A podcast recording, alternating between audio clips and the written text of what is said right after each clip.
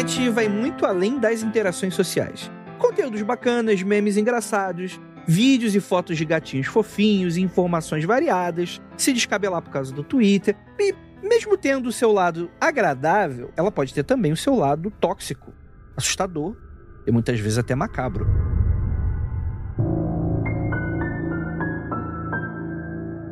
Muito antes da expressão fake news cair na boca do povo, ganhar status de perigoso, interferir em eleições e quase acabar com carreiras profissionais e até vidas, já existiam na internet as famosas lendas urbanas, que de tanto serem compartilhadas, mesmo sem fontes confiáveis, acabavam como sendo verdade.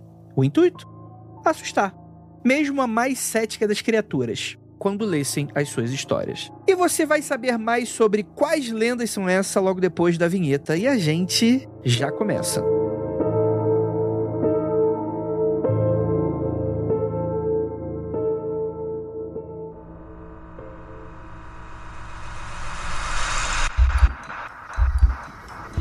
Nada de errado com seu áudio. Adentramos agora através dos seus sentidos. Estamos preparando você para o que vai acontecer nos próximos minutos. Além do que conhece por tempo e espaço, o contato com algo além.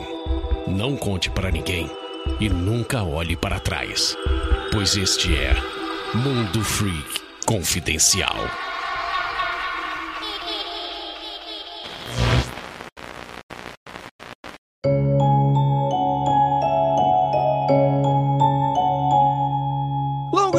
E noites, queridos ouvintes. Está começando mais um Mundo Free Confidencial. Eu sou Andrei Fernandes, o Momo. e para me ajudar, temos aqui nossa queridíssima lenda urbana, apenas um, um breve sussurrar das folhagens, Lucas Balaminuti. Olá, ouvintes. Oi, meu nome é Samara, tenho 14 anos. Teria, se estivesse viva.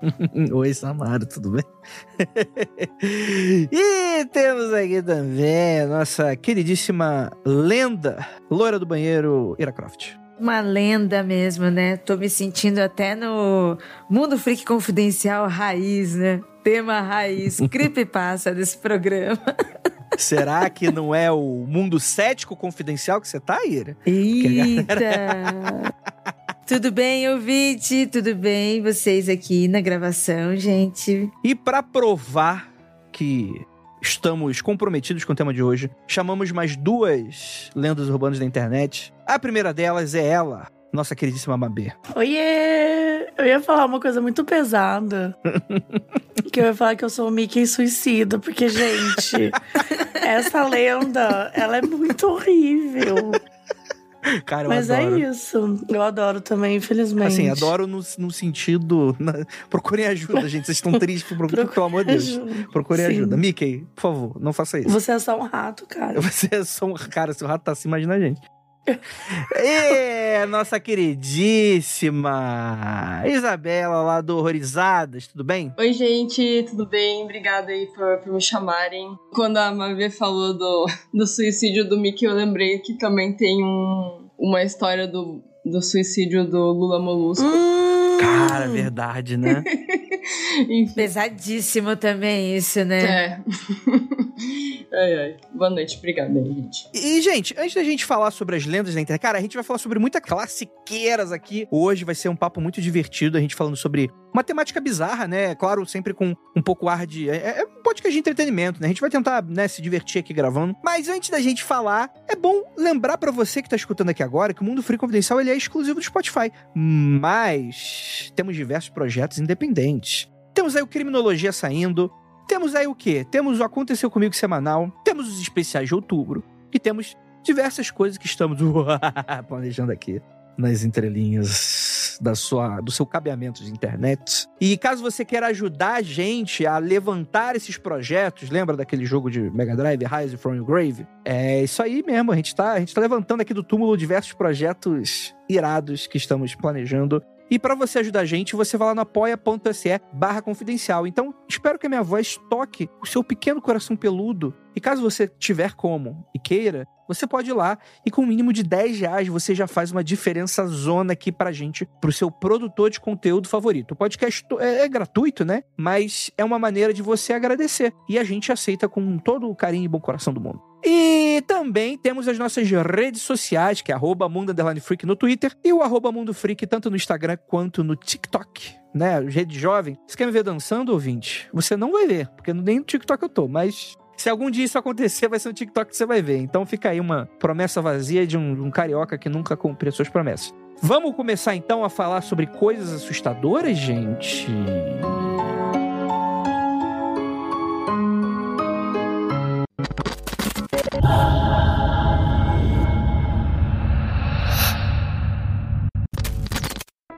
When you need mealtime inspiration, it's worth shopping Kroger, where you'll find over 30,000 mouthwatering choices that excite your inner foodie. And no matter what tasty choice you make, you'll enjoy our everyday low prices, plus extra ways to save, like digital coupons worth over $600 each week. You can also save up to $1 off per gallon at the pump with fuel points. More savings and more inspiring flavors make shopping Kroger worth it every time. Kroger, fresh for everyone. Fuel restrictions apply.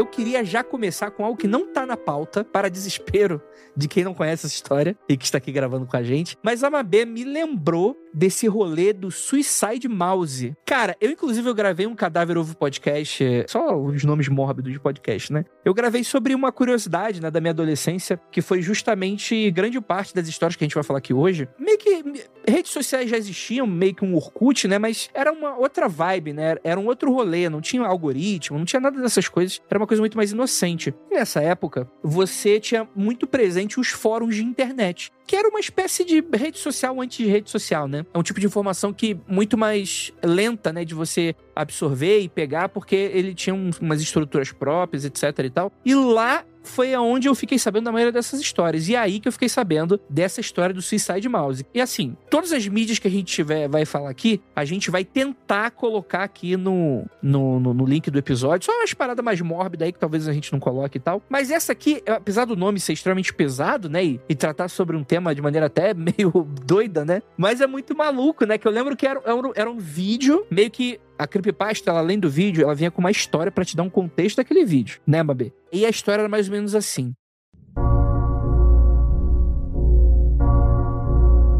Um funcionário da Disney, achando os arquivos antigos de Walter Disney, achou um teste de animação da década de 20, sei lá, década de 30, que compunha, de maneira bem tosca, um ciclo de animação que era o Mickey Mouse andando, né, por uma cidade e esse ciclo ia se repetindo. Então era tipo, sabe, Flintstones, quando o pessoal saia correndo e ficava a cidade indo e voltando, né, para dar essa sensação de velocidade, né? Era mais ou menos isso, só que era um, era um Mickey meio cabisbaixo, né, com os braços para trás, né, cabeça ali meio, o que que eu estou fazendo da minha vida? E aí o, o vídeo ele vai piorando, né? O, o frame rate vai começa a ficar bizarro, né? Começa a ficar a imagem meio distorcida. E aí a ideia geral que, que acompanhava essa creepypasta era a história de que esse funcionário tinha achado, ele tinha visto esse vídeo, e aí ele começava a ficar mal, começava a escutar umas vozes bizarras, e, e aí ele ia embora para casa e desapareceu e ninguém, ninguém nunca mais viu ele. Era um rolê desse, né, Mabê? É mais ou menos isso, mas tipo, que ele se matava. Hum, tá. Tipo, ele tirava a própria vida, assim, que ele ficava muito perturbado. Mas é tudo isso que você falou, só que é de um jeito mais engra... assim, engraçado, engraçado, porque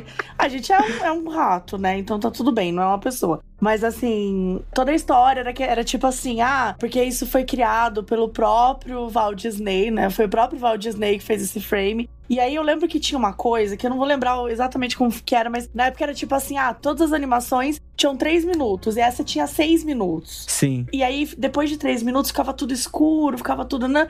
E aí começava essa coisa, e que não só ia ficando mais tenebroso, mas como tinha uns gritos, era extremamente é, perturbador. Sim. E que sim, aí esse sim. funcionário assistiu e ele ficou perturbado, e aí ele tirou a própria vida. E aí a Disney teve que correr para esconder isso e não sei o quê. É aquelas histórias. Não, não, é verdade, tinha isso mesmo. É. Os vídeos disponíveis na internet eram vídeos mais curtos, de dois e três minutos. O que, o que te ferrava era se, era se alguém assistisse o vídeo completo, que obviamente não existe, né? né? Exato. Óbvio, né? E tinha essa coisa do tipo. Era muito engraçado esse, essa creepypasta, porque era tipo assim. Ah, é, aqui segue o e-mail na íntegra de um funcionário da Disney. Então, porque é sempre assim, né? Tipo, não é uma mentira. Tinham provas, né? Evidências, Eu né? tenho prova. O cara que trabalhava na Disney escreveu isso. Vocês conhecem a versão do Bob Esponja dessa história? Que era do Lula Molusco, né? Isso, tem a creepypasta do suicídio do Lula Molusco, que um estagiário que teria trabalhado na Nickelodeon, ele teria recebido pra ajudar na edição de áudio final. Então, tipo, tem várias etapas de edição e ele ajudava com o áudio final. Ele diz que eles recebiam os episódios com nomes inventados na hora. Então, porque os episódios ainda não tinham título oficial, eles recebiam um arquivo que o nome do arquivo era ah, o Bob Esponja explodiu, ou o Patrick derreteu, ou qualquer coisa zoada nesse sentido, eles faziam umas piadas internas, assim. E ele recebe um pra ajudar na edição, que é o suicídio do Lula Molusco. E o episódio, ele é do Lula, ele tá tocando em um show, ele tá tocando clarinete, né, que ele sempre toca, e ele é vaiado, mas ele, tipo, não é vaiado, tipo, uma vaia de, de, de piadinha, de gracinha, assim. É uma vaia pesada, meio que opressora, assim. Aí ele explica que corta a cena e tá o Lula Molusco sentado na cama. Uma vai opressor. O que- É, uma vaia. bi- É, é o que ele escreveu no, no- na creepypasta dele. An oppressive boo. e corta pro Lula Molusco sentado na cama, e aí não tem som nenhum. Tá chovendo lá fora, tá tudo meio cinza, não tem som nenhum, tá tudo silêncio, e a câmera vai lentamente dando zoom no rosto do Lula Molusco. E é engraçado porque o Lula Molusco não tem mão, né? Ele coloca os tentáculozinhos dele assim na frente do olho e ele começa a chorar bem baixinho, assim. Ai, que horror! Que horror! A câmera vai dando zoom na cara dele e ele começa a chorar sangue. E a música começa a aumentar e fica cada vez mais frenética que ele começa a tomar sangue. E daí corta o frame muito rápido e o Lula Molusco tá morto por tipo uma fração de segundo e troca pro, pra, sei lá, qualquer outra cena zoada do, do ah, Bob Esponja fazendo gracinha, alguma coisa assim. Mas ele, tipo, o episódio começa com o Lula Molusco morrendo. É o suicídio dele. E esse episódio nunca teria ido pro ar e ele ficou perdido. Por que será, né? É, e só os caras que fizeram a edição dele viram isso. Mas é uma mega creepypasta, que é tipo, praticamente a da Disney repaginada, né? É a mesma coisa. Sim, Parece que tem um rolê também da, da morte do Bart. sim. Mas aí não é suicídio. Do Simpson? É. lógico, né? Não, não tem. Acho que não tem a ver com suicídio. Cara, tem um do Chaves. Só que esse eu não lembro de cabeça, né? Tem aquela clássica, né? Do, do, do- cada personagem do Chaves é um pecado capital, né? Cara, eu amo, eu amo. Ah, aquela isso. teoria que eles estão no inferno, né? É, que eles estariam no inferno, era uma parada meio inferno de Dante e tal. Mas tinha uma que era um rolê desse, que era tipo, sei lá, o suicídio de São Madruga, saca? É uma parada dessa. Eu acho que o Chaves tem várias creep dentro do próprio universo do Chaves ali, sabe? Tem. O, o Chaves é um creepypasta, né, gente? O que é o Chapolin, assim? É porque a América Latina já é uma creepypasta, né? Qualquer coisa derivada vai ser isso aí. É. Mas é a morte do Chaves mesmo. Que tem aquela do, do, do episódio macabro. Que o Chaves, o Kiko e a Chiquinha vão na casa da Dona Florinda. Da bruxa. Florinda não, da, da bruxa. É de 71 a 71? é, isso, Bruxa do 71, né? É.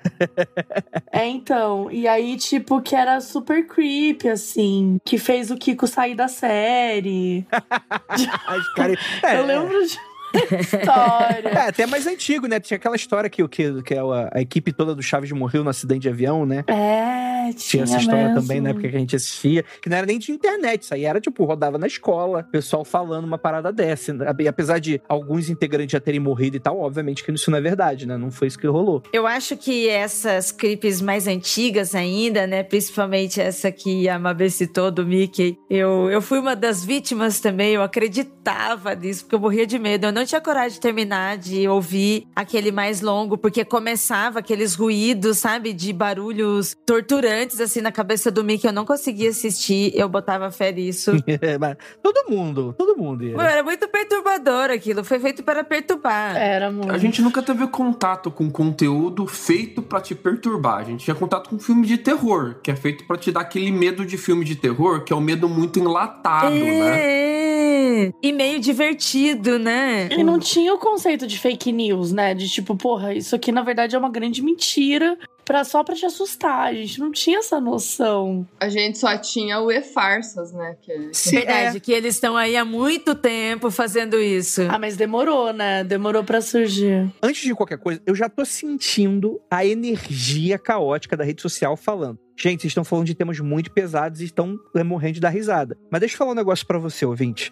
Tenta se colocar em 2008, Eu acho que a maioria das pessoas aqui que estão gravando com a gente hoje, a gente tá meio que na mesma faixa de idade, né? Dos 30 pros 40, mais ou menos, assim, né? E quando a gente pega essa, essa fase da internet, a gente era super adolescente. E uma coisa que adolescente gosta, inclusive, vai ter coisas muito mais recentes aqui, que hoje eu tenho vários amigos que já são pais. Eu tenho certeza que todo mundo que tá gravando aqui tem um ou outro amigo que já estão com filho pequeno, o filho que já tá entrando na adolescência, e vai ter vários temas aqui que preocupou muito os pais nos últimos anos. E aí é uma coisa que eu preciso deixar claro para você, caso você não entenda esse contexto, que é o seguinte: quando você é jovem, quando você é criança e você tem um pouco dessa inocência, a adolescência ela faz com que você se desafie mais. Em qual sentido?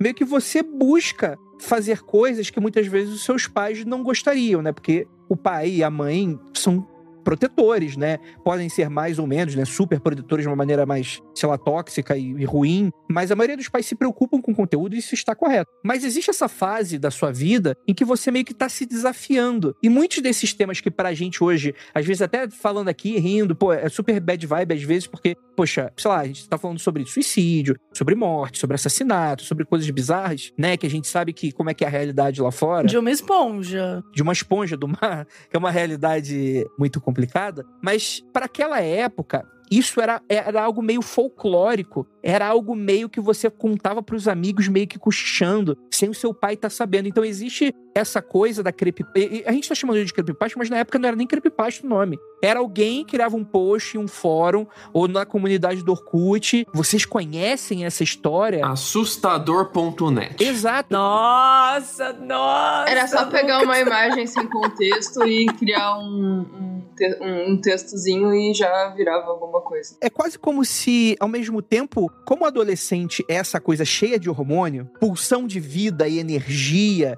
e a, e a pessoa tá querendo começar a se relacionar, namorar, transar e essas coisas e tal, é quase como se a gente também recebesse uma certa pulsão de morte de procurar temas bizarros e mórbidos como uma coisa que te dá meio que uma adrenalina, né? Eu tô fazendo uma parada proibida. Então, quando a gente tá falando isso, até né, né é, de brincadeira e tal, é justamente porque pra gente isso tudo é muito nostálgico. Provavelmente seu filho pode estar passando por esse momento. Nesse... É claro que eh, vai ter muita coisa que ele não pode ter acesso, isso é óbvio, não tô defendendo que tenha, né? Mas tem um pouco dessa coisa meio gato e rato do filho querendo, o filho e a filha querendo desafiar meio que a autoridade dos pais e da sociedade, e ao mesmo tempo você tem um pouco dessa coisa de, pô, tudo é muito curioso, e tudo que, pô, às vezes eu sei que parece meio forçado, mas e se for verdade, né? Então é, é, é, uma, é meio que também uma defesa dessa, desse momento da vida que eu acho que é, é até muito inocente, ingênuo, né? De adolescente que às vezes não tem nem contato real, muitas vezes, com, esse, com temas pesados no dia a dia, né?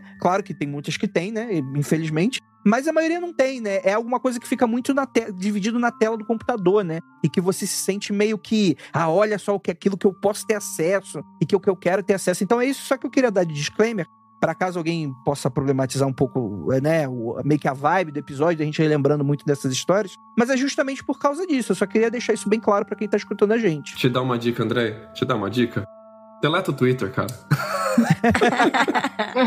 a paz do Nirvana, Lucas alcançou. O meu problema não é esse. Não é pela reclamação. A pessoa vai reclamar e eu, eu tô na internet pra, pra as pessoas estarem reclamando mesmo. Mas é realmente porque eu quero dar o contexto, porque vai ter gente que não vai entender, saca mesmo? E eu quero que a pessoa entenda. Não, eu, eu tô ligado qual é a, o problema, mas eu queria adicionar uma paradinha no que você tá falando, que não é só o fato de você adolescente querer desafiar, quebra, querer quebrar as regras, não é só o suspense, o medinho, a parada ser proibida, é também o fato de que hoje a internet ela é compartimentalizada. Você quer esse tipo de conteúdo, você vai no creepypastafandom.com ou no uh, barra no Sleep, você tem o lugar certo de fazer isso. Antigamente, a internet não tinha regras, não, não tinha culpabilidade na internet. Então você tava no Orkut e de repente, tum, toma, uma comunidade que fala disso e você nunca viu esse tipo de conteúdo antes. Era tudo muito misturado. Você clicava em um link e você não sabia onde ia dar. Qual foi a última vez que você viu um link que você clicou que você não sabia onde ia dar, cara? Tipo, a, a internet era um lugar inóspito, maluco, após-apocalíptico, onde era tudo. É, é, você explorava a internet, né? E você não tem mais isso tanto hoje. Verdade. Você já sabe o que você vai acessar, né? Então você via primeiro uma foto muito bizarra de algo que te dava medo, que te deixava desconfortável, e daí você começava ali e o medo ia aumentando e talvez você nem conseguisse chegar no final. Isso é um negócio que você não vai mais ter hoje. Já foi, já acabou. É uma parada de uma época. Cara, você tá falando isso, eu penso que eu não lembro realmente como que eu conheci essas coisas. Porque não tinha um lugar, que nem você disse. Não sei se era alguém que me mandava, ou sei lá, alguém falar, é, era no boca a boca, porque eu realmente não, não lembro da onde que, que, que eu conheci. Se, se foi minha amiga que me mandou, ou se eu recebi por e-mail, porque eu lembro que por e-mail também a gente recebia algumas, algumas dessas coisas, né? Sim. A Samara, pô, era uma corrente de e-mail super famosa. Era né? uma corrente, né? Então é bem isso, assim. É, é, engraçado que eu vi a geração dos meus pais passar por isso depois que eu passei por isso, quando eles entraram de cabeça no WhatsApp, né? Ah, que eles entraram de, depois da nossa geração, que eles foram entrar mais pro WhatsApp. Agora todo mundo usa. Mas teve uma época de transição, né? Que a galera que tem hoje entre 45 e 65 anos não usava o WhatsApp, eles começaram a usar. Até por causa do trabalho também, né? Quase a democracia cai por causa disso, né? Exatamente. E eles aprenderam ali no WhatsApp aquilo que a gente aprendeu quando a gente era adolescente, de, de se separar um pouco o conteúdo. E você abre um grupo, você não sabe o que vai vir no grupo. Você vê qualquer coisa nesses grupos de WhatsApp, né? Então, tipo, eles passaram um pouco por isso também, né? Quer dizer, então, que o, a creepypasta dos idosos é urna fraudada, é... É, bicho, é foda. é, é cloro na, na água, né? Invasão do... do exército, umas paradas assim, vai todo mundo. Transformar sapinguei. gay. É foda. O do Bart vem do fato de que muita gente notava que os DVDs e os VHS que a galera alugava nas locadoras de Simpsons vinham com a numeração zoada. Parecia que tava sempre faltando episódio, porque a Fox cagou a numeração dos episódios da primeira e da segunda temporada. Então criou-se um monte de lenda do que seriam esses episódios faltando. E uma dessas lendas é que o Bart, ele caiu de um avião quando o avião tava decolando. Ah, é. É isso mesmo. E ele era sugado pela turbina, né? E tem a cena da cara dele derretendo. Meu Deus. É bom demais. é, os episódios de Halloween dos Simpsons eles já, já tinham meio que um tonzinho que tu ficava, credo, que, que, que delícia, né? Tipo, uma coisa meio esquisita, né? Vamos passar então para algumas coisas que a gente tem aqui na pauta.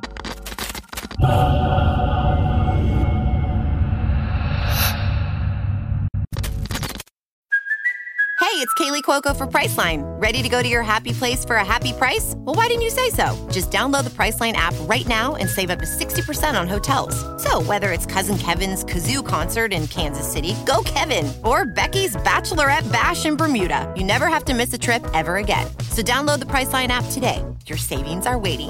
Go to your happy place for a happy price.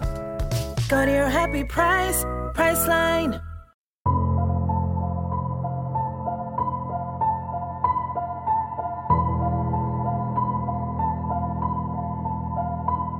A gente tem uma série aqui no Mundo Free Confidencial que eu gostaria muito de reviver, mas meio que, novamente, essa internet, moleque, meio que, depois que a gente passou por essa coisa bem mais controle de conteúdo, meio que acabou morrendo um pouco, né? Então, antigamente, no início do YouTube, você tinha muito vídeo experimental, muito vídeo bizarro e coisas nesse sentido. Se vocês acham que a gente deveria voltar com essa série, ouvintes, mandem no nosso, na nossa DM, no nosso Instagram, aí no post do episódio, nos comentários. Vídeos, né? Exemplos de vídeos que vocês gostariam que a gente comentasse para colocar aí numa coletânea, numa, numa futura postagem. Mas um desses vídeos, por exemplo, que a gente já abordou aqui em uma dessas séries, é o Obedece ela Morsa. Cara, é um daqueles vídeos que eu vou ser bem sério com você. Esse eu não assistia. Ele, ele me dava muito medo. Para quem não sabe, Obedece a Morsa são as cenas de uma pessoa que tem claramente algum tipo de deficiência física, né? E o vídeo ele é todo zoado, ele é todo distorcido, os ângulos todos tortos, às vezes de ponta cabeça, com o som, a música toda distorcida e tal. E aquela imagem daquela pessoa com, com o vídeo em velocidade cagada e tal te deixava muito cagaço. E no final, do nada,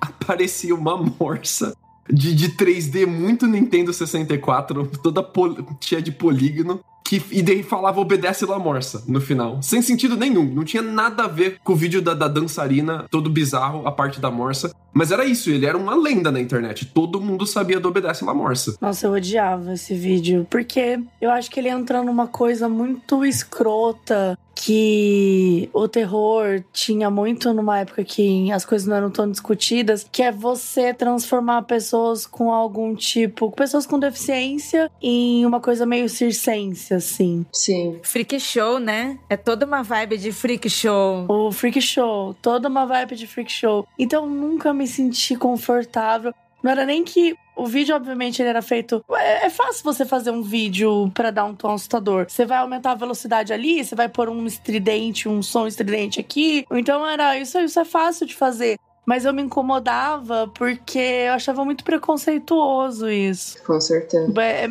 pra mim, isso é muito coisa de moleque, assim. Eu não conseguia achar graça, sabe? Não conseguia. Porque tem umas, tem umas, um, umas lendas que eu falo, meu, a mente da pessoa que criou isso é muito incrível. E essa eu não conseguia achar legal, assim. Eu, até porque a história, né? Eu gostava de ir atrás das histórias, a história é muito triste por trás. Então, essa é uma que eu sempre achei muito bad vibe. Eu, eu não tinha essa distorção quando eu tinha 11, 12 anos e vi esse vídeo pela primeira vez. Jamais quando eu era, tinha 11, 12 anos passou isso pela minha cabeça. Isso foi passar pela minha cabeça quando eu tava gravando o Mundo Freak de vídeos bizarros, isso, sei lá, 2017, 2018, e eu fui rever com olhos adultos. Aí eu falei, puta, cara, esse vídeo é uma extrema mancada, assim, é uma, uma, parada inacreditável que alguém fez isso. Mas quando eu tinha 12 anos, não foi isso que eu pensei. Quando eu tinha 12 anos, eu pensei, caraca, que medo disso. Isso é muito bizarro, eu tenho que mandar pros meus amigos. E eu mandei pra uma porrada de gente, assim.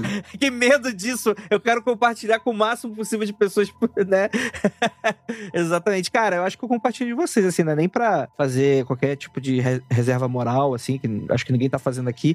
Mas é no sentido, tipo assim, qualquer tipo de usar a imagem de uma pessoa, né, dessa maneira, de maneira apelativa, eu sempre fui meio. Sempre nunca curti meio que a ideia e tal, né? Porque acho que eu já imagino também na, na pele de uma, de uma pessoa que, poxa, às vezes pode ser ridicularizado, coisas nesse sentido. Nesse, nesse caso, eu acho que eu nunca. Nem, nem gostava de ver, na verdade. Acho que eu nunca vi esse vídeo até o final e tal. Eu abria, vi umas cenas assim, mas eu preferia muito mais aqueles outros vídeos que eram mais artísticos, né? Que a pessoa colocava uma maquiagem doida, né? Ou se fantasiava de alguma maneira e, e gravava num, num, contexto meio sinistro, né? Do que realmente alguma coisa desse sentido. Que para quem não sabe, a gente tá falando aqui, mas a gente só tá dando a reação, né? É uma das creepypastas mais antigas, a gente tá falando de um vídeo lançado em 2007, que inclusive ele não é um vídeo completo, né? Essas imagens elas fazem parte de um documentário, ainda mais antigo, naturalmente. Então, essas cenas estão descontextualizadas e a pessoa editou, é um canal mexicano do YouTube chamado Obey da Aurus, né? Que seria mais ou menos isso, obedece a la morsa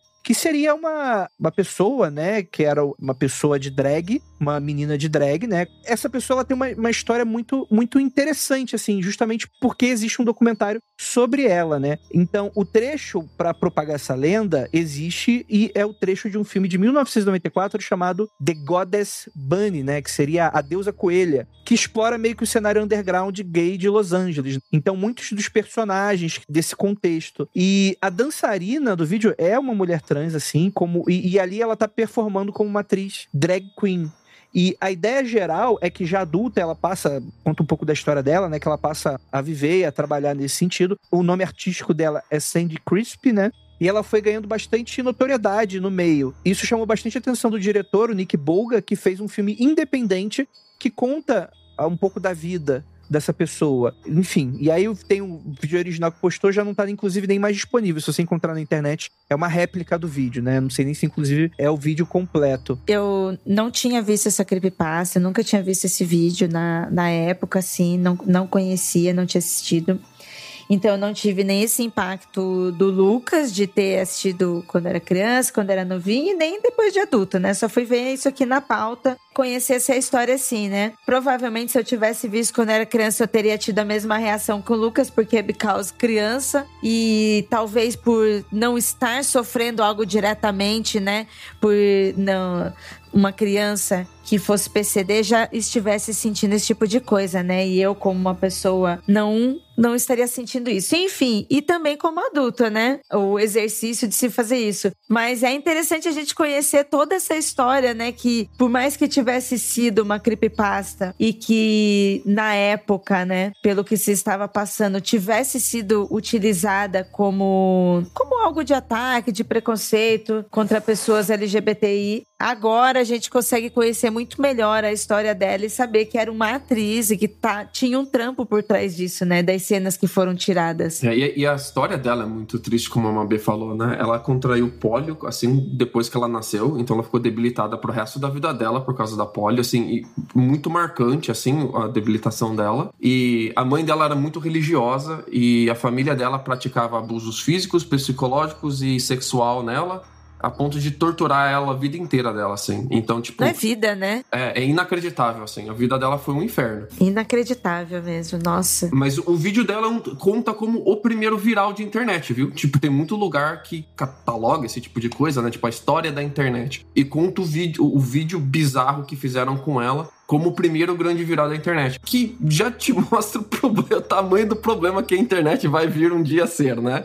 Tipo, o primeiro grande viral é isso, porra. Nossa, que louco, porque tinha tantos, teve tantos virais antes dessa, né? É que ele viralizou no Brasil depois que ele viralizou nos Estados Unidos, sacou? Tipo, ele teve uma onda de viralização nos Estados Unidos e depois, muito tempo depois, ele veio viralizar de novo no Brasil. Não, eu sei, mas eu acho que talvez essa de achar que esse é o, o primeiro, talvez seja algum americano. Porque se a gente olhar pro Brasil, a gente já tinha uns virais gigantescos antes de 2007. Eu vi esse vídeo, mas eu também não lembro o ano que foi, mas eu nunca vi inteiro também, eu nunca consegui ver ele inteiro. E é meio que uma parada que fazem até hoje, só que com outro contexto de você colocar, ah, pessoas passaram mal, pessoas viram vultos e não sei o quê. É. É, como eles falaram aí. É meio que uma coisa que acontece hoje em dia, mas quando você vai ver algum filme de terror no cinema que e daí tem aquele todo aquele boato de que o filme fez alguém passar mal e não sei o que, eu me lembrei um pouco disso assim, que tipo, é sempre a mesma fofoca assim, sabe?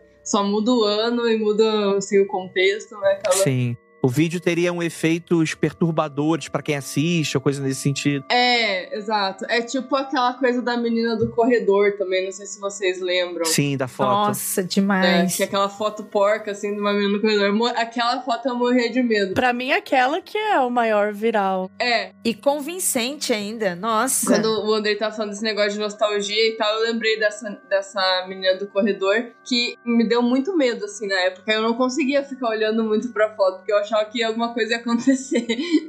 Aquela foto era perturbadora, né? No corredor, ela segura um, um bicho de pelúcia e tinha toda uma história de que ela morava num hospital psiquiátrico e ele tava abandonado. É, cada hora eu lia alguma coisa diferente a respeito, assim. Não tinha uma história fixa. As imagens documentárias, ela é super de boa, assim, né? O que fode é a edição da pessoa que faz o vídeo, né? Que coloca uma música sinistra, né? Coloca uma parada fora do contexto, edita de uma maneira, dá um reverse em algum momento, né? E, coisa... e aí, como já é algo que a gente não tá acostumado de ver, quem não tem acesso, né? Já, já tem esse estranhamento, né? E fica aqui uma notícia triste, né? A Sandy Crisp, né? Ela, ela transiciona definitivamente depois desse vídeo, assim, né? E ela, ela foi viver num lar de idosa. Ela já tava bem, bem velhinha, assim. E ela acaba falecendo em janeiro de 2021 por causa da Covid-19. E fica aqui um alerta também para as pessoas que estão aí, né? Antes de algumas creepypastas aí que são falsas e pais e mães estão levando a sério, leva seus filhos para vacinar, porque pólio, às vezes, tá- tá- tem notícia aí que tá voltando, viu? Por causa de não vacinação aí das crianças.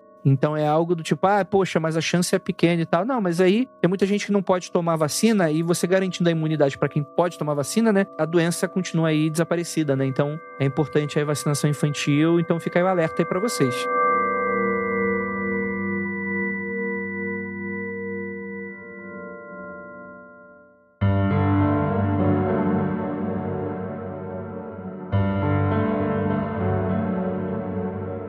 Cara, essa aqui eu admito que eu não conhecia. Eu juro pra vocês. Alguém aqui já tinha ouvido falar dessa? Eu não. É, sim. A Nora, a Nora Petrova. A Nora Petrova. Eu também conhecia já. Eu amava. Eu também acreditei já nessa história aí, viu? Essa aí eu já caí também. Bem, cara, a gente tá. Cara, olha como é que a internet era outro lugar, assim, também, né? A gente tá falando aqui de uma página do Wikipédia. Que durante muito tempo se tornou uma grande fonte de informação para a maioria das pessoas na internet. E eu lembrava ainda do. Novamente, né? Atacando aí o pessoal, os idosos aí, invadindo coisas. A gente já, na época, a gente já dava o alerta. Falava, pô, Wikipedia é legal, gente, mas tem que tomar cuidado com fonte, né? Nem sempre vai estar, a acurácia vai estar 100% e tal. Hoje, meio foda-se, né? Caiu no zap, é verdade, né? Então fica aí a, a- a curiosidade aí. Mas é interessante porque essa página do zap, é, é, do zap, olha aí. Essa página do Wikipedia, da tal Anora Petrova, é uma página de biografia, né? Que fala sobre a vida de uma pessoa. E no caso, aqui uma, uma esportista, que ela é patinadora. Ela já era idosa, né? Ela, tipo, tava sem ter o que fazer, ela ainda competia e ela queria. Tava sem ter o que fazer, ela foi colocar o nome dela no Google pra ver no que dava. Quem nunca, né? O ego search, né, galera? Ela jogou o nome dela no Google, a primeira página que apareceu era a página da Wikipédia dela. Ela não conhecia a página da Wikipédia dela. Ela clicou na página e tinha tudo lá sobre a vida dela, a biografia dela, os resultados das competições de patinação que ela já tinha participado e resultados de competição de patinação que ela ainda não tinha participado. Competições que ela estavam no futuro dela, que ainda iriam acontecer. Inclusive a do dia seguinte, que ela estava meio preocupada com a do dia seguinte. E ela começou então a ver na Wikipédia os resultados do futuro dela, os que ela ia ganhar, que não ia ganhar, a posição que ela ia ficar e tal. E isso é muito bizarro, cara, uma página da Wikipédia prevendo o seu futuro. Imagina isso. Cara, eu sou fascinada com essa história porque ela é o Black Mirror puro, assim. É, é verdade. Ela é tipo, imagina você ter acesso por um dia. Você ter acesso ao seu Wikipedia e de repente você tá lá, tipo, ah, é, não sei o que, morreu de, sei lá, de tal forma, tal idade. Ou então, tipo, uma coisa que você super queria, de repente você vê no Wikipedia que não vai acontecer e você vai para outro caminho. Nossa, essa história, eu acho ela tão fascinante. Ela, porque é isso, ela ela mexe, eu acho que são coisas que geralmente as lendas urbanas fazem. Elas mexem com coisas que são muito intrínsecas da gente, né? A gente tem muito essa coisa do tipo, onde eu vou estar daqui a cinco anos? Será que eu vou conseguir realizar tudo que eu quero na minha vida? O que, que vai ser de mim? Será que esse relacionamento vai durar? Será que eu vou conquistar tal coisa? Então acho que ela mexe no âmago da gente. E eu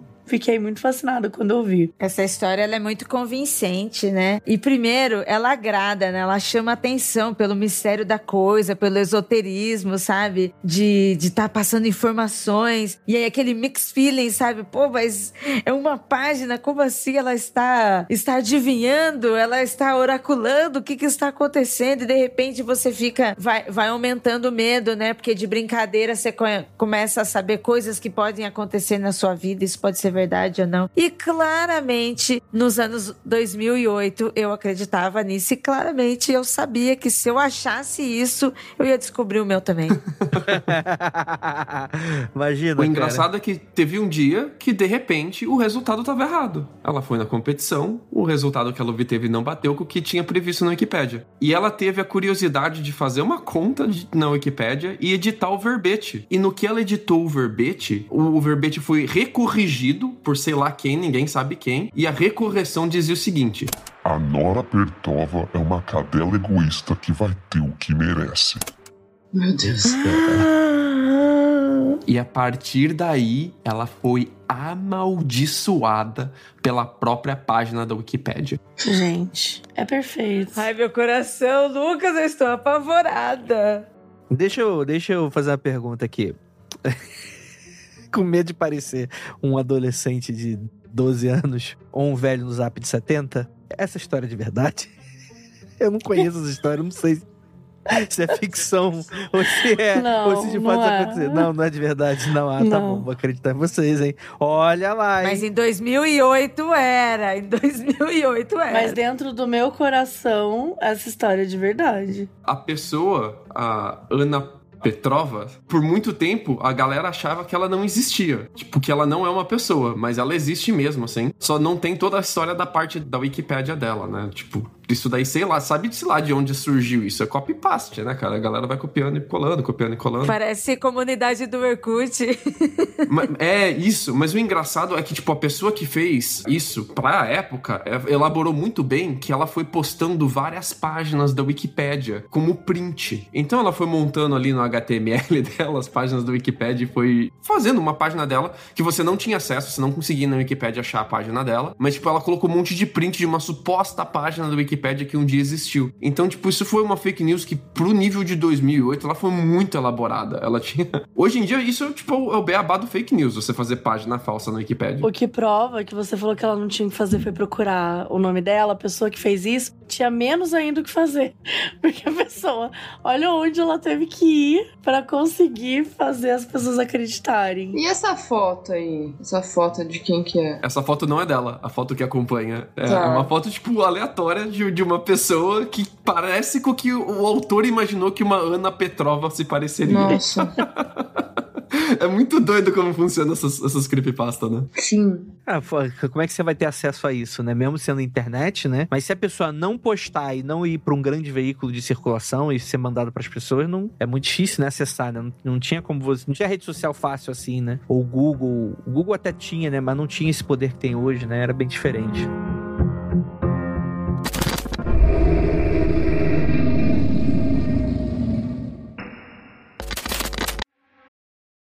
Wyndham Hotels and Resorts makes travel possible for all. Whether it's the long haulers looking for a great cup of coffee, a roomier rest for the on a whim road trippers, or a place to make summer memories with the whole family. No matter who you are, where you're going, or why, with 24 trusted brands to choose from like La Quinta, Days Inn, and Super 8, your Wyndham is waiting. Get the lowest price at wyndhamhotels.com. Restrictions apply. Visit website for more details.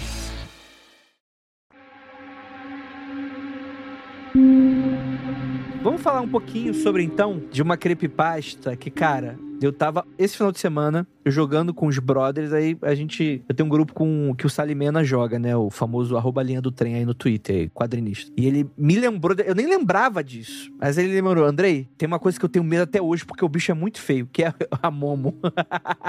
e eu fiquei, é mentira. Aí é óbvio que o nosso grupo de zap, eu troquei a, a foto do avatar pra Momo, né?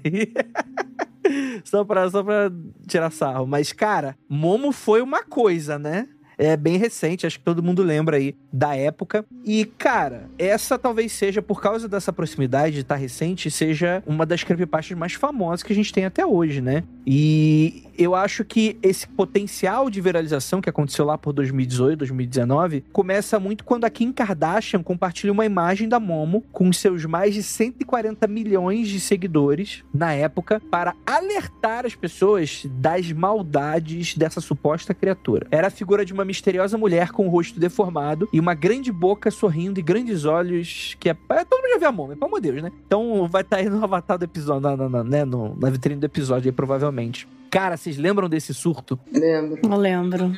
Deu na TV a Momo, né? Verdade. Chegou a ter matéria na IPTV. Que bizarro. Passou muito lugar real. Real, assim, foi inacreditável. Foi um surto, né? Foi um surto, exatamente. E, tipo assim, você assistia, você via isso tá anunciando e você pensava, eu não acredito que tá acontecendo isso.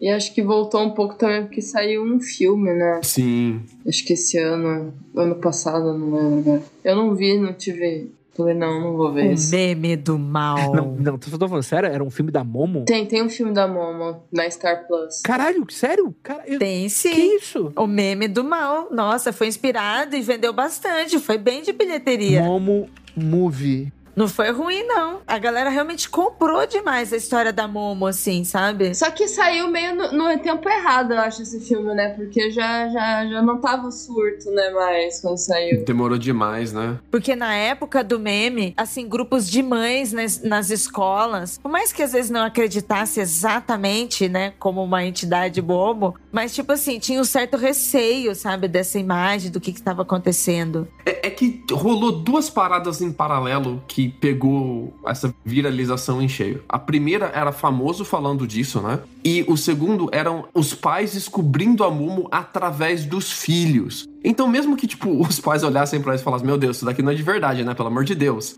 O fato dos, de eles perceberem pela primeira vez que os filhos, crianças, estavam sendo expostos a qualquer coisa na internet, era meio assustador. Então, tipo, teve escola que teve surto de Momo. Os caras tiveram que fechar a escola porque as criancinhas não paravam de falar e compartilhar coisas sobre a Momo. Isso era muito desconfortável pros pais e pros educadores. É muito bizarro esse poder da, da Kim Kardashian e o, o que uma foto bem bolada faz, né, cara? Tipo, uma foto tem um poder de viralizar tão foda quando ela é bem feita, né? E a da Momo nem é tão bem feita assim. Não, é. Nossa, é muito, mas é muito assustador, mano. Mas eu acho que é isso, assim, esse potencial que teve, assim. Porque, cara, é uma coisa que envolve crianças e, tipo, porque todo o rolê da, da Momo era que ela supostamente mandava crianças se mutilar ou cometer crime, matar os pais, coisas do tipo. Que é muito parecido quando teve aquela coisa da baleia azul, né? Baleia azul. É, dos desafios, né? Foi mais um negócio de desafio, né? Que tinha alguns desafios e tal. E isso, isso já é muito assustador quando rola, porque a gente tá falando assim, teoricamente, quando a gente tinha lá, os nossos creepypasta, eles nos assustavam, mas eles não eram nada que nos faziam cometer alguma coisa, ou que nos levava a cometer alguma coisa. Pelo menos eu, eu acho. Diga por você. Eita! Ali quando a gente era mais novo. O, o, o Slenderman teve assassinato, né? Teve a- as duas meninas que uma matou a outra, né? Não, mas o Slenderman foi, foi mais, no- é mais recente, não nos anos 90. Eu acho que, tipo, pelo menos quando eu cresci, eu não me lembro, assim, de ter uma coisa nesse sentido. Porque daí, quando vai pra esse caminho, eu acho que é extremamente perigoso. Porque você tem crianças pesquisando sobre isso, e assim, essa coisa de se mutilar, de se machucar, isso é uma coisa que é super perigoso, que tem que ser tratado com muita, muito cuidado, assim, quando a gente tá falando de criança. Vamos, vamos dar um parênteses aqui, porque o nosso ouvinte, ele. Caso alguém acabou de sair da caverna, o que, que é Momo, né? A ideia geral é que é uma, era uma, é um meme. Literalmente aquela ideia de você ter uma imagem fora de contexto e às vezes uma mensagem dando um outro contexto e aquilo vai viralizando e vai crescendo e sai do controle, né? Foi mais ou menos isso que aconteceu. A imagem da Momo, né, é de um artista plástico japonês, é o Keisuke Aiso, que inclusive teria até, segundo ele, destruído essa imagem da Momo porque ele ficou. Inclusive, eu achei essa, essa, essa coisa muito doida, né? O cara se sentiu mal por ter criado algo que fez mal às pessoas e ele destruiu a imagem.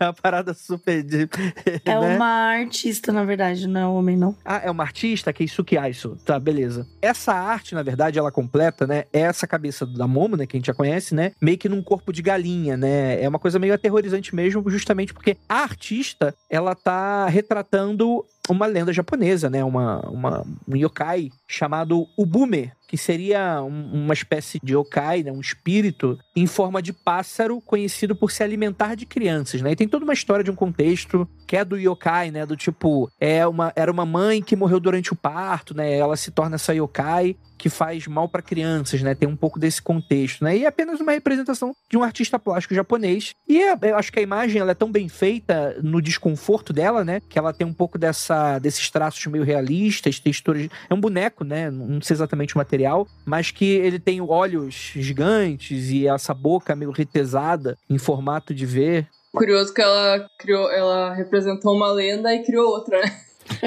Verdade. E aí eu acho que em algum momento, um pouco dessas coisas de brincadeira de internet, a pessoa pegou essa imagem, que ela é um pouco bizarra mesmo, né? E adicionou um contexto. Só que a questão é que esse contexto ele foi crescendo e foi saindo do controle. Porque assim, é muito comum entre jovens, tipo assim, é o próprio Slenderman, né? Fica aquela coisa meio de uma criança passando para outra, etc e tal. E aí começou a aparecer umas histórias de que existia um número de WhatsApp no qual alguém entrava em contato com aquele número e era Momo e essa Momo dava ordens para as crianças, para as crianças fazerem coisa errada, né? E aí teria falar para elas se automascarem, né? E etc e tal. Ela chantageava, né, as crianças. Tipo, ah, se você não fizer, sua mãe vai morrer. Isso, isso, isso. Tem pelo menos dois casos aqui no Brasil, dois deles no Nordeste, um em Recife, que é dito que uma criança de 9 anos teria se enforcado devido a um desafio efetuado por, por o perfil dessa personagem, né? Eu fui na internet e tem também outro de uma menina de 13 anos que teria se mutilado por causa da, da imagem dessa boneca. E assim, a gente já tem um episódio do Mundo Free Confidencial completíssimo sobre a Momo, no qual meio que no, no,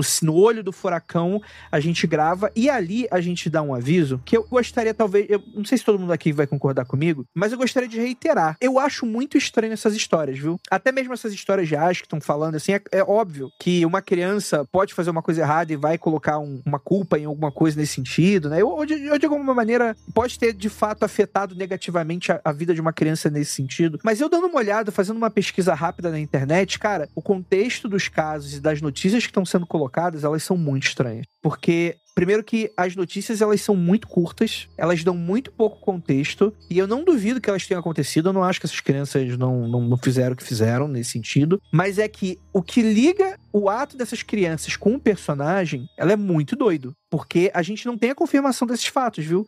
Dá uma dica pro ouvinte, então. Quando você tá lendo uma notícia assim, que tipo, não cita nome, não cita delegacia, não cita bairro, não cita nada, cara, e tipo, tá, a notícia tá curta, tá estranha, copia um parágrafo dessa notícia e solta o parágrafo inteiro no Google. Chances são que você vai achar umas 30 notícias iguais, uma copiada uma da outra, e você não sabe de onde ela veio. Sim. A própria notícia é copia e cola. É um desses casos, e, e geralmente quando tem esse tipo de coisa, geralmente tem notícias falando sobre conclusão de casos famosos. Uhum. O que não é o caso aqui. A gente não, tipo, não tem outras notícias. Tem notícia, ah, a investigação da polícia apura, tal, tal, tal, tal. Não tem resultado dessa apuração. É claro, eu fiz uma pesquisa rápida de Google e provavelmente eu teria que ir ao layout, dar uma aqui de van e layout de processo. Coisa que eu não tô me propondo aqui a fazer, então, enfim. Mas eu acho que esses casos, eles são pura histeria coletiva. Esse é o meu ponto. É isso mesmo. Tipo, vira um negócio que ele sai tanto do controle que começa a surgir lendas em cima de lendas. Tipo, ah, fulano, tipo, quatro crianças já se mataram ao redor do mundo. E nananã, e nananã. Por isso que eu falo que, tipo, banaliza muito, porque a, a coisa da, da criança se machucar, da criança se ferir, ela é uma coisa que tem que ser levada com muita Muita cautela, né? com muito é, cuidado mesmo, porque é isso, assim, as crianças é, são muito suscetíveis, crianças não, não têm maturidade emocional, elas ainda estão construindo a personalidade, estão construindo as suas defesas, as suas ferramentas. Então elas não sabem muitas vezes como lidar com uma situação. E às vezes uma situação que pode parecer para elas que o mundo vai acabar, que ela não vai conseguir sair daquela situação, um bullying que ela esteja vivendo, que ela não tem coragem de falar com os pais. Então, né, tudo isso tem que ser levado com muita cautela, com muito cuidado, mas eu concordo 100%. Pra mim, me lembra muito essa coisa do RPG quando eu era criança, que era tipo, ah, tem uma galera que mata no RPG e de repente todo mundo que joga RPG vai cometer algum crime. E eu acho que não, a questão não é. Eu não duvido que esses crimes existam. Tem crimes realmente ligados ao RPG. A questão é como tudo isso, meio que pros pais que já estão extremamente desesperados, preocupados, não entendendo porque não acompanha direito. Tem essa surpresa, pô, meu filho, tem criminosos mandando meu filho, né? Ou sei lá o que tá acontecendo quando o diabo do capeta, aqui no Brasil, né? Crente, quando o capeta tá e tal. Então, tipo assim, vai ter um viés de confirmação que a pessoa só precisa de uma notícia meio esquisita pra confirmar uma crença que ela já tem, nesse sentido. Eu achei até legal que, que, que isso aconteceu. Legal, muito entre aspas, assim, porque dá um choque de realidade nos pais. Que os pais, eles trabalham pra caramba hoje em dia, né? Tipo, é muito difícil ter tempo pros filhos. Sim. Então, criou-se a cultura de colocar qualquer coisa rolando em loop ali no YouTube e dar na mão da criança. Você põe o YouTube no iPad, dá na mão da criança e foda-se, né? E, tipo, não tô culpando os pais nem por fazer isso, assim. Eu sei que é foda. E YouTube, nessa época, e até hoje um pouco, mas hoje tá bem melhor, mas especialmente nessa época, ele tinha muito vídeo bizarro que a galera percebeu que o YouTube catalogava automaticamente como vídeo pra criança. Então, o que, que os animadores, muito entre aspas, faziam? Faziam um vídeo qualquer bem bizarro do Patrick e do Bob Esponja fazendo gracinha. E um 3D muito bequetrefe cagado de qualquer jeito. E jogava no YouTube 10 minutinhos e colocava como vídeo pra criança. Dava 10 milhões de views, o cara fazia horrores de dinheiro com propaganda, né, no vídeo. E, cara, tinha uma avalanche interminável de vídeos assim no YouTube. E os pais não monitoravam em nada o que as crianças consumiam na internet. Hoje isso tá bem melhor, e em parte por causa de histeria coletiva, tipo da Momo. Os pais se tocarem, meu Deus, eu tenho que prestar um pouco de atenção no que meu filho consome na internet. É por causa disso, cara. O fato das crianças estarem crescendo com telas, né, como babás, que eu não tô falando que é culpa dos pais, pelo contrário, tipo, poxa, em 2023, conseguir criar um filho, todo mundo tendo que trabalhar, etc, eu não zero culpa dos pais assim. Mas é que é um problema em que a solução foi o YouTube começar a banir um monte de conteúdo e desmonetizar um monte de conteúdo de criador de conteúdo que não tava sacaneando crianças, que não tava expondo material à criança, mas que essa galera foi simplesmente jogada de escanteio, inclusive material de terror. Então, aí é um outro problema, né? Aí é o YouTube querendo tirar o dele da reta.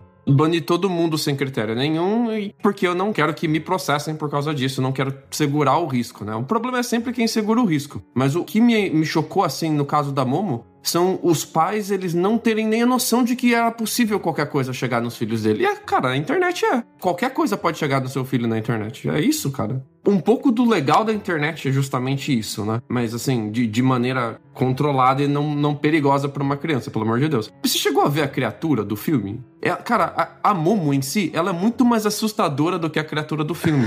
e, o, o, poder da imagem da Momo, ela, ela, tem. Ela cai tanto naquele vale da estranheza, né? O medo dela é todo de vale da estranheza. Sim. E a criatura do filme é tão feita para te deixar com medo, e mesmo assim ela não te deixa com nenhum medo. É engraçado isso, né? É que entra no nosso imaginário, né? Porque quando você vê só uma imagem, você pode, sei lá, criar muitas histórias por trás e muitas outras coisas. E quando você vê isso acontecendo no filme, perde um pouco a graça, né? Tipo, ela tá fazendo lá, as coisas ficam meio tosco. Eu não vi o filme, eu não posso falar, mas eu vi algumas cenas, algumas coisas assim, eu vi que é muito tosco aquela mama do filme. Sem condição.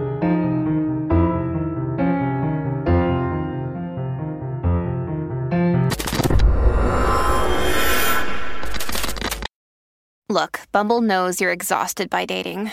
All the must not take yourself too seriously and 6 1 since that matters. And what do I even say other than hey? well, that's why they're introducing an all new Bumble with exciting features to make compatibility easier, starting the chat better, and dating safer. They've changed, so you don't have to. Download the new Bumble now.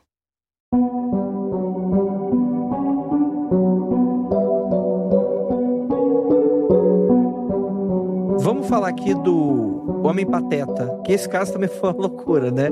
E caiu pela mesma questão. Não, eu olho passar, passar foto e começo a rir. Gente, eu não sabia que isso tinha sido creepypasta também. Pra mim tinha sido um meme, whatever, sabe? É, eu achei que não tinha é, levado tanto assim, ó. É, e foi rápido demais, assim. Não foi tão importante entre as. Aham, uhum, foi. É, então. Eu tinha esquecido. Olha, Isa, eu também fiquei assim, hein? Bem bem perdida. Eu não, ach... não botei tanta fé, não achei que era tudo isso. Na verdade, na verdade, a... essa imagem, ela circula na internet desde 2017. É que a ideia geral é que a lenda aqui no Brasil começa a se espalhar bastante em 2020, né? Então, dura... isso foi inclusive durante a pandemia.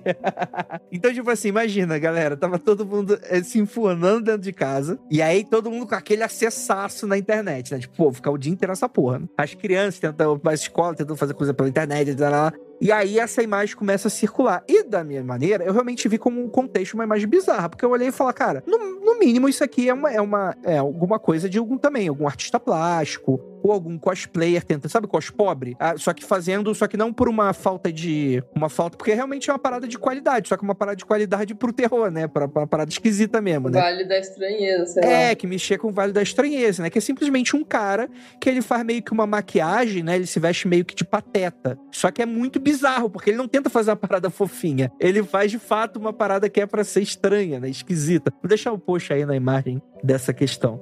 E aí, novamente, já lembrando já um pouco da, da, da Momo anteriormente, a gente tem aí já as pessoas muito mais atentas a isso, justamente porque como tava na internet, tava todo mundo meio que acessando. E aí já começaram a inventar umas histórias com relação a essa imagem e tentando dar um contexto. E aí começaram a criar várias histórias. Pessoas que falavam que era uma pessoa de Chernobyl, que estava deformada, né? O cara claramente com uma maquiagem de boneco, né, cara? e aí outras pessoas que iam espalhando, porque, né, novamente, o Momo aconteceu em 2018. Então as pessoas talvez já um pouco mais alertas nesse sentido, acabou vendo que essa imagem poderia ser, a narrativa era, poderia ser novamente alguém se passando por um personagem infantil, o que claramente aqui dá pra ver que não é o caso, né? Mas para tentar chegar em crianças em algum momento, né? Seja por alguma coisa esquisita, pedofilia, coisa nesse sentido, ou seja para tentar fazer as crianças fazerem alguma coisa errada. Só que é só uma imagem, sem contexto nenhum, né? E as pessoas que iam colocando contexto nela, né? Mas a ideia é que, de fato, isso é um cara chamado James Fazaro, que ele era um artista de efeitos visuais que queria demonstrar o uso de próteses de maquiagem para criação de personagens, né? E essa imagem ajudava a divulgar a empresa dele, a JMF Filmworks Né? Mas assim, a criatura ficou conhecida como Homem Pateta, né? Aqui no Brasil teve alerta dado pela polícia de Santa Catarina através do Núcleo de Inteligência e Segurança Institucional do Tribunal de Justiça do Estado e teria sido publicado após o aviso dos pais e professores, né? Já com medo aí do Homem Pateta. O que, que o Homem Pateta vai fazer? Cara, essa parada foi também foi um, foi um, foi um surtinho, hein? Sabia que eu fiquei sabendo nesse. pela pauta? Eu nunca tinha visto essa história. Nunca tinha visto uma vez. Nossa, eu lembro de rodar no Facebook. Nunca. É que eu acho que elas, uma vai emendando na outra, né? Assim, é, sei lá, teve a Momo, daí a galera traumatizou da Momo, daí apareceu esse aí. É, putz, será que vai ser a mesma coisa? Eu não sei, sabe? Parece que a galera já tá dodói dos outros, assim, daí, sei lá, não sei. Teorias. Mas eu só vi, assim, uma foto desse e li alguma coisa sobre, eu fiquei, só dei risada falei, não, não é possível. Nossa, é, É. piada. Entra naquela coisa, cara, não é possível que a pessoa tá acreditando numa parada dessa. Nessa aqui é difícil. A Momo. Ah, não. Esse, esse, esse é demais. Ok, a Momo é, é, é uma coisa mais elaborada, né? Realmente tu fica. Cara, de onde que é a origem disso aqui? Agora, o nome Pateta é uma parada meio tosca, né? É meio esquisito, é muito doido. Cara, parece muito. Sabe quando alguém. a- Aqueles. Aquele episódio das meninas superpoderosas que três presidiários fogem da penitenciária. E eles fazem cosplay de meninas superpoderosas. E claramente são presidiários, tipo, na- naquele. Naquele contexto caricato da coisa, né? Os caras com barba por fazer, bonecão. Cara, claramente são homens adultos vestidos de criança. Muito bom, né? Muito Mas bom. se você tá na rua e você vê isso aí, você nem sai correndo. Ah, bicho. De noite, talvez. Não, mano, eu ia dar um beijo na boca, com certeza. Mas eu tenho uma dúvida aqui, porque eu sei que isso viralizou muito no Brasil. Isso viralizou nos Estados Unidos também, ô Lucas? Sim, pra caramba. Mas ele, diferente do, do, do vídeo do Obedece La, Mo- La Morsa que viralizou nos Estados Unidos, questão assim, de final dos anos 90 pra virada do 2000, e depois, sete anos depois, a parada foi chegar no Brasil, o Homem Pateta viralizou primeiro no Brasil. Tipo, já tinha coisa dele nos Estados Unidos, assim, mas ele não teve aquele boom. Ele teve um boom muito mais forte na América Latina e depois ele veio para os Estados Unidos. Então é engraçado que a internet ele faz esses movimentos, né? De tipo, deu um boom local e pontual e depois tem um outro boom em um outro lugar em um outro momento, né? Engraçado isso. É tipo a galera, os gringos descobrindo o fofão em plenos 2023. Verdade, teve esse rolê, É tipo né? esse meme que saiu essa semana agora de um filme. Vocês estão vendo isso? De um filme antigo, de uma loira peituda? Quê? Filme? Ah, eu já vi. Eu vi por relance. Eu vi de relance. É, não é nada de creepypasta, mas tá rolando muito um meme de, de um desenho que eu não consigo entender do que é. E que é, é, uma, é tipo uma bonequinha peituda, loira. E aí eu vi alguém falando que é um filme, tipo, de 30 anos atrás. Eu, tá, mas por que que isso tá vindo agora, assim? tipo, que surto. É tipo o filme que viraliza no TikTok. Tipo, sei lá, teve um que viralizou, um de terror chamado Megan is Missing, que é de 2011, tipo, viralizou ano passado. É um filme horroroso, mas enfim. Sério que esse filme ele voltou à tona? Voltou. Porque, tipo, isso não, não é um filme que tem nada assim de importante nele, assim, ou de legal. Voltou acho que ano passado. Não, é. Cara, o TikTok, ele tem esse poder de resgate, né? Tem, ele resgata, é. Tem umas músicas que é, que é bizarro. Eu tô vendo aqui o Megan is Missing, ele tem 4.5 de 10 no IMDB. E, cara, pra filme de terror assim, a nota não tá tão ruim, tá? Tem um filme de terror que tem umas notas muito pior no IMDB. Com certeza. Cara, bizarro, bizarro mesmo.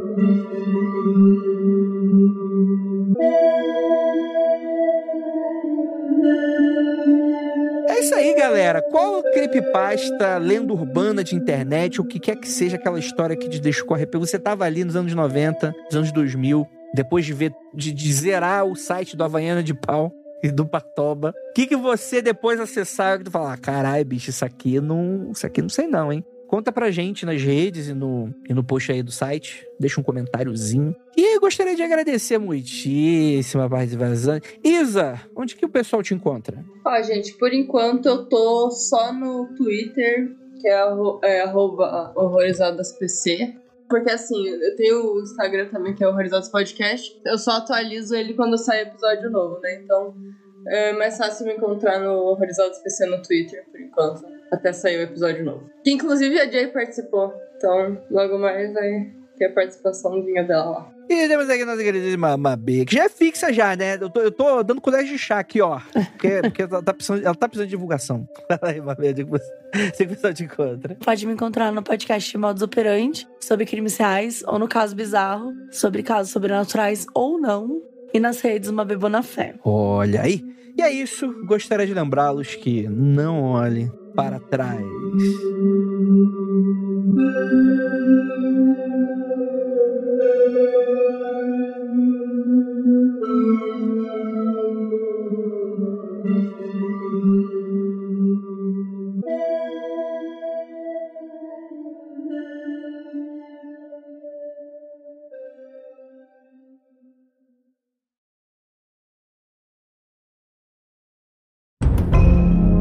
Este programa foi produzido por Paratopia Podcast Storytelling.